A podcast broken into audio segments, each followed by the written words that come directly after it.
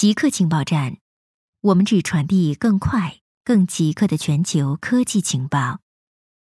大脑严重受损的老鼠被发现能正常生活。一位科学家在扫描一只年长鼠的大脑时发现，这只行动正常的老鼠有着严重受损的大脑。这只被称为 R 二二二的老鼠有脑积水的症状。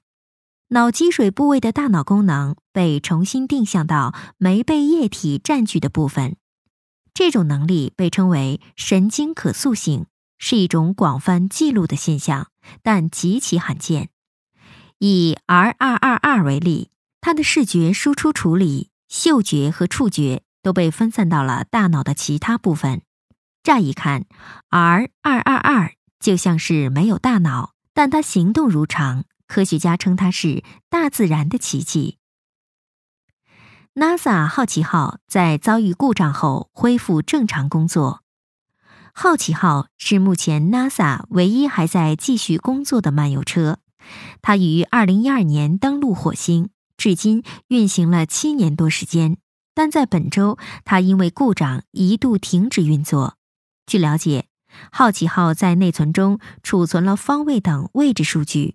在轮子移动前，它都需要评估位置，确保安全行驶，防止撞上岩石或无保护的相机指向了太阳。但在本周早些时候，它的位置信息丢失了，甚至停止了移动，方向信息等待恢复。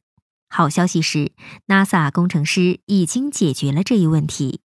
好奇号目前正在攀登5.5公里高的夏普山山路。图灵的勋章和博士证书在三十六年后再现，属于艾伦·图灵的两百五十多件物品，在三十六年之后失而复得，其中包括了他的大英帝国勋章和博士证书。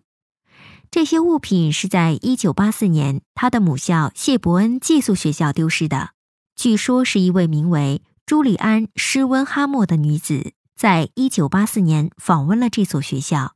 在无人看管的情况下，偷走了图灵遗物，留下一条信息，表示称他会好好照顾这些物品，并且未来会归还。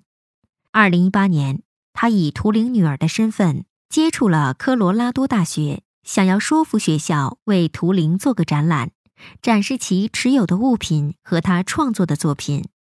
对此，美国国土安全部的特工搜查了他的住所。发现了这批图灵遗物，以及他与谢伯恩寄宿学校之间的交流信函，证实了他确实归还了部分图灵遗物，但保留了二百五十六件。英特尔第三次给 Zombie Load 漏洞打补丁。去年五月，计算机科学家披露了名为 Zombie Load 的 CPU 漏洞。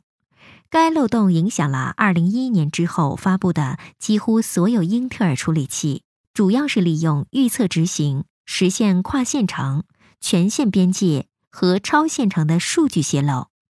对此，英特尔先后在去年五月和十一月试出了两次补丁，去修复 Zombie Load 漏洞。而在本周一，英特尔在安全通知中承认之前的修复并不充分。攻击者仍然能利用 Zombie Load 泄露数据，所以对此进行了第三次打补丁。固定时间，固定地点，我们下次再见。